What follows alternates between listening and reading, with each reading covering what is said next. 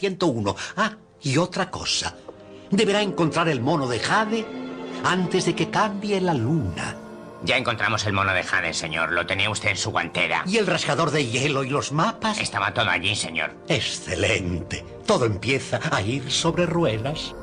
Hola, hola, hola a todos y a todas, amigos y amigas. Bienvenidos una vez más al Mono de Jade. Hacía mucho, mucho tiempo, quizá demasiado, que no me sentaba delante de este micro a hablar de nada en concreto. Y bueno, hoy venimos con lo que viene a ser mi opinión personal, más que una review, de Avatar, el sentido del agua, o de la segunda parte de Avatar, la hiper mega ultra conocida película que inauguró y casi clausuró para muchos, en mi caso uno, el género de películas en 3D. Y bueno, la verdad es que he ido al cine con las expectativas bastante bajas, porque hace 13 años del estreno de la primera película, y yo ya sabía que para mí, por lo menos en, mi caso, eh, el impacto de esta segunda película no iba a ser ni la milésima parte que tuvo la primera, sobre todo porque fue el primer contacto con, con una experiencia en 3D en el cine y fue algo realmente eh, diferente, ¿no? Algo realmente impactante que cambió, eh, pues bueno, que nos tocó alguna fibra en el cerebro, ¿no? Como el 3D esto lo va a cambiar todo y en realidad pues no ha cambiado absolutamente nada, ¿no? Fue simplemente una línea de productos que, que tuvimos en en, casa, digamos, televisiones en 3D que emergieron y se sumergieron, igual que esta película, Avatar el sentido del agua. Pero bueno, no quiero entrar más en esto del 3D. Vamos a ir directamente a lo que viene siendo Avatar el sentido del agua. Perdón, y os puedo hacer un, un breve resumen, como ya he comentado, en alguno de los medios, bueno, en el canal de Telegram más concretamente.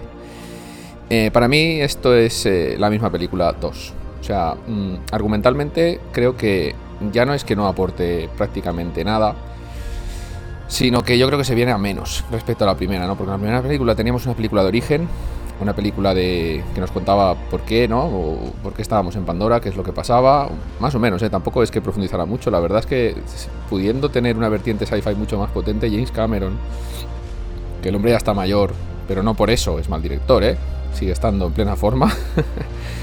Eh, intenta pasar de puntillas por el género sci-fi y contarnos más una historia emocional, o al menos intentarlo. Eh, que en la primera película pues fue bastante criticada ¿no? argumentalmente. Está claro que fue lo que fue y tuvo el éxito que tuvo porque, por lo que he comentado antes, por el 3D, porque lo inauguró de una forma brillante y creo que ha sido la, de las pocas, para mí la única, pero para mucha gente de las pocas películas que ha tocado el 3D de una forma relevante. Pero como digo, su argumento era bastante simple, eh, lo compararon con muchas películas que no voy a comentar. Eh, y bueno, en esta segunda parte, para mi gusto personal, el argumento es todavía más simple. Eh, no quiero entrar en mucho detalle, aunque supongo que los que estáis escuchando esto eh, la habréis visto la película. Así que si suelto algún spoiler, pues tampoco es muy preocupante. Pero bueno, si no queréis tragar los spoilers, pues a partir de aquí podéis eh, dejar de escuchar este audio. Y bueno, nos vemos en Pandora otra vez, ¿no? Con nuestro protagonista Sully, que ha creado una familia con Eitiri. Y, y bueno, vuelven los humanos. Vuelven, no, siguen, siguen estando ahí, pero vuelven personajes que ya conocíamos en la primera película, eh, clonados, reencarnados, no sé, aquí se inventan un, un tropo bastante, bastante cutre, por, pienso yo, para traer de vuelta personajes que ya conocíamos, ¿no? Tenemos, eh, pues bueno, al, al, que era el general, ¿no? El, malo de la primera película, por decirlo de alguna manera, eh, otra vez aquí reencarnado en un Navi, con todo su escuadrón también reencarnados en Navis. Y bueno, hay, una primera, hay un primer ataque me gustaría hablar primero, porque si no me voy, a me voy a divagar mucho, de lo que es el aspecto técnico de la película, porque realmente el argumento es lo que digo, tampoco quiero meterme mucho. El argumento es muy simple, ¿no? Eh, Sully huye con su familia porque ve que van a destruir a su pueblo y se van a, unas zonas isleñas donde habitan otra especie, ¿no? Otra subespecie de Navi, que son navis acuáticos. Y pues bueno, ya la tenemos aquí la historia hecha, ¿no? Ellos llegan, los persiguen los humanos, va a haber guerra, la hay, etc, etc. Ya digo, el argumento es muy simple, a mi parecer, demasiado simple para una película que dura tres horas. Así que vamos a hablar un poco del aspecto técnico, que es lo que la mayoría de gente pues va a alucinar o no de esta película. Y yo creo que hay dos partes muy bien diferenciadas. Yo la he visto en 3D HFR, o sea, alta frecuencia de refresco. Y aquí hay varias cosas que hablar con Cameron. Varias, varias, varias. Tenemos una parte primera en la que tenemos a la familia de Sully y en, el bosque, ¿no? En el hábitat de la primera película. Y me parece bastante mala. Pero no mala per se, sino mm, mala comparado con la segunda parte de la película, que es la parte del agua, ¿no? Vamos a ver, la primera parte yo me he encontrado un poco fuera de lugar, con el 3D más bien mareante que, que, que intentando meterme dentro de la película. Pero bueno, este trocito se pasa bastante rápido. No llega a ser ni una hora de película cuando ya Sully y su familia se van a, las islas. Y aquí sí que James Cameron, perdóname la expresión, se saca la, se saca la polla. O sea, se saca la polla, la, saca y, te, la, te pega en la cara, ¿no? Te pega la cara y dices, hostia, ¿qué ha pasado? ¿Qué coño es esto? No, porque visualmente la película cambia un 100%. O sea, aquí el HFR es una cosa espectacular. O sea, no quiero entrar en, demasiado detalle, pero como decía un amigo mío, el agua de, Avatar 2, el sentido del agua, es más real que el agua de la realidad. Para que os hagáis una idea de, lo que esto llega a ser, ¿no? Las escenas en las que están la mayoría de personajes sumergidos o están en combate con estos estas nuevas monturas ¿no? que vemos en esta película, que en vez de volar, bueno, aunque sobrevuelan el agua, se sumergen, son de otro mundo. O sea, aquí han hecho magia han hecho auténtica magia. Con el 3D han hecho una... Esto es increíble. Habrá que desgranarlo bien, ver, ver cómo leches han hecho todo esto.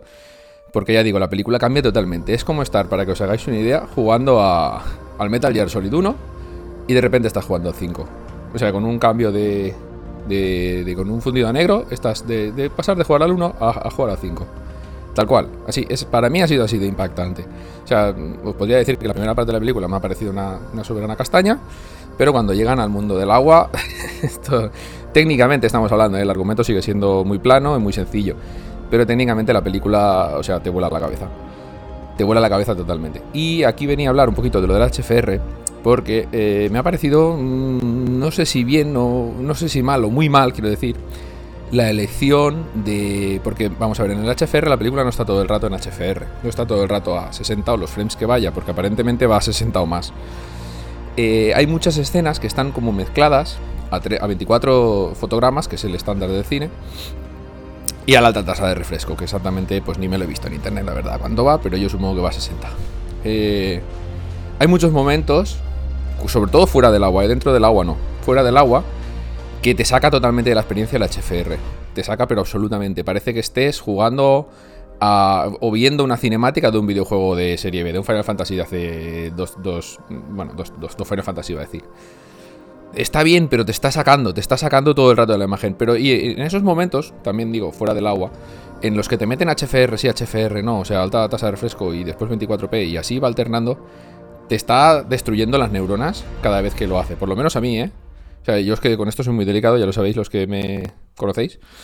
Y no me ha. No me, ha, no me ha convencido la elección del cambio de escenas entre HFR y no HFR, ¿vale? Pero bueno, como digo, esto dentro del agua se, soluciona totalmente porque es HFR el 99% del tiempo y es espectacular. O sea, hay escenas que es lo que digo, es una sacada de chorra que no tiene, visualmente no tiene sentido. O sea, las neuronas eh, no, no, no, sabe que, que, te están pajeando el cerebro, es que es así. Es así, cuando sale la chiquilla esta, bueno, la chiquilla, la, la, la hija de, de Sigourney Weaver, aquí tenemos otro, otro, otro tropo que no entiendo, porque la chica nace sin, sin padre, bueno, esto la película no lo explica, supongo que en alguna parte nos lo explicará, pero bueno. Eh, hay unas escenas que ella conecta como con, con Eiwa, que es el espíritu de, de, Pandora, ¿no? O algo así, nos hacen ver, que es como Gaia, ¿no? que, bueno, esto ya cada uno que, que lo entienda como quiera. Y maneja como a los seres marinos, ¿no? Eh, no al estilo Aquaman, ¿eh? No es así de bestia, pero algo, algo así, ¿no? Y, joder, son, la mayoría de ellos son bioluminescentes, o sea, que, emiten luz, ¿vale? Cuando la escena se vuelve oscura. Y joder, macho, es lo que digo, te están follando al cerebro todo el rato con estas escenas, es espectacular. Es simplemente espectacular. Y, y la verdad, eh, lo que os iba a decir es que, claro, el problema que le veo yo a todo esto de Avatar, el sentido del agua de esta segunda película, es que no cuenta nada. Es que no aporta nada a lo que ya era la primera. ¿Vale? Quitando la tecnología, todo esto que haya podido avanzar la tecnología en 13 años, que tampoco me parece tanto en realidad. Podría ser más, yo me esperaba más. Aunque las escenas del agua, como digo, me han fallado el cerebro todo el rato, por alguna parte me esperaba más. Me esperaba más de 13 años de, de desarrollo tecnológico en cuanto a, CGI, vaya. Eh, ¿Podemos estar hablando del mejor CGI de la historia? Pues seguramente sí. ¿vale? Pero aún así me esperaba más. No me malinterpretéis, pero es así, ¿vale? Y es lo que digo. Mm, quiero dejar una conclusión final, más o menos, que me ha parecido, pues que. No quiere decir que le sobremetraje, ni que me haya parecido aburrida del todo, pero me ha parecido que, que se queda medias en todo lo que hace, menos en lo tecnológico en la parte del agua. O sea, eh, nos cuenta algo que, pues, es simplemente una historia de transición, ¿vale? Eh, no quiero entrar en mucho más detalle, como he dicho antes, pero no aporta absolutamente nada al argumento de, de Pandora y de, todo este asunto, de toda esta historia. Sí, vale, que, bueno, pues eso, que, que aquí la familia es más importante que la historia. Eh, como digo, nos intenta soltar unas pildoritas, como que esto va por aquí, esto va a ir por aquí o va a ir por allá, ¿no? Porque tenemos algunos personajes nuevos, sale una nueva general, en este caso es una mujer. Eh, una mujer mayor, por cierto, me parece curioso, aunque el, general de la primera película eh, yo creo que aparentaba más edad de la que en realidad tenía este hombre.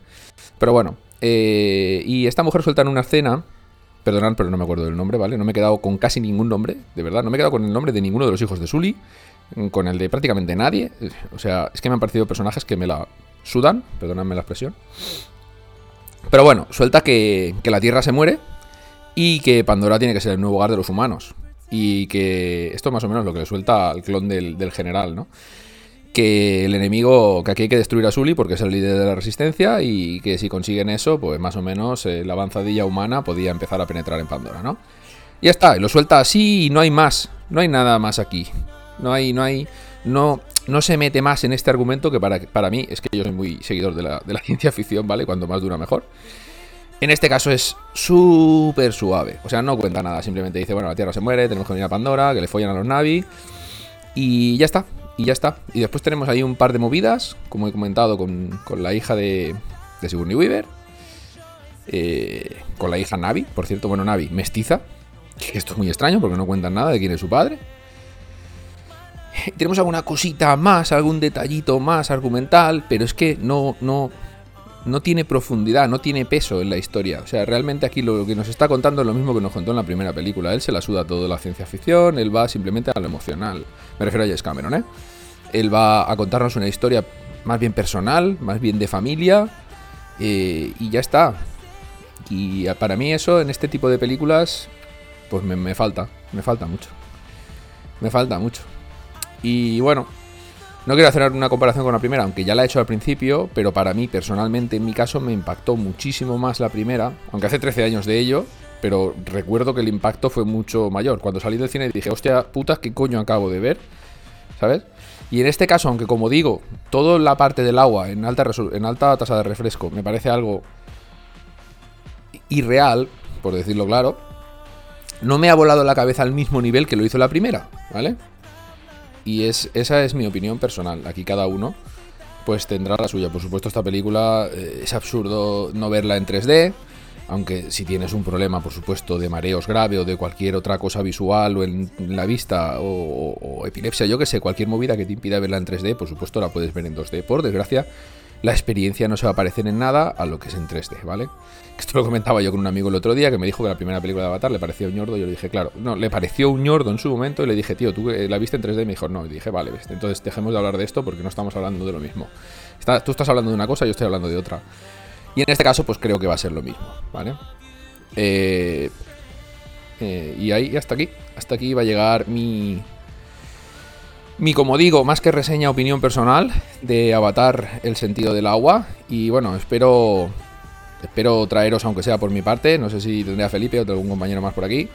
Pero espero traeros por mi parte alguna reseñita más. Tengo en la recámara, ya os lo digo, eh, The Witcher, The Witcher Blood Origin, el, el origen de la sangre.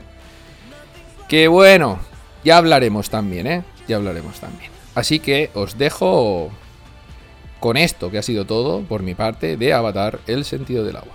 Hasta luego.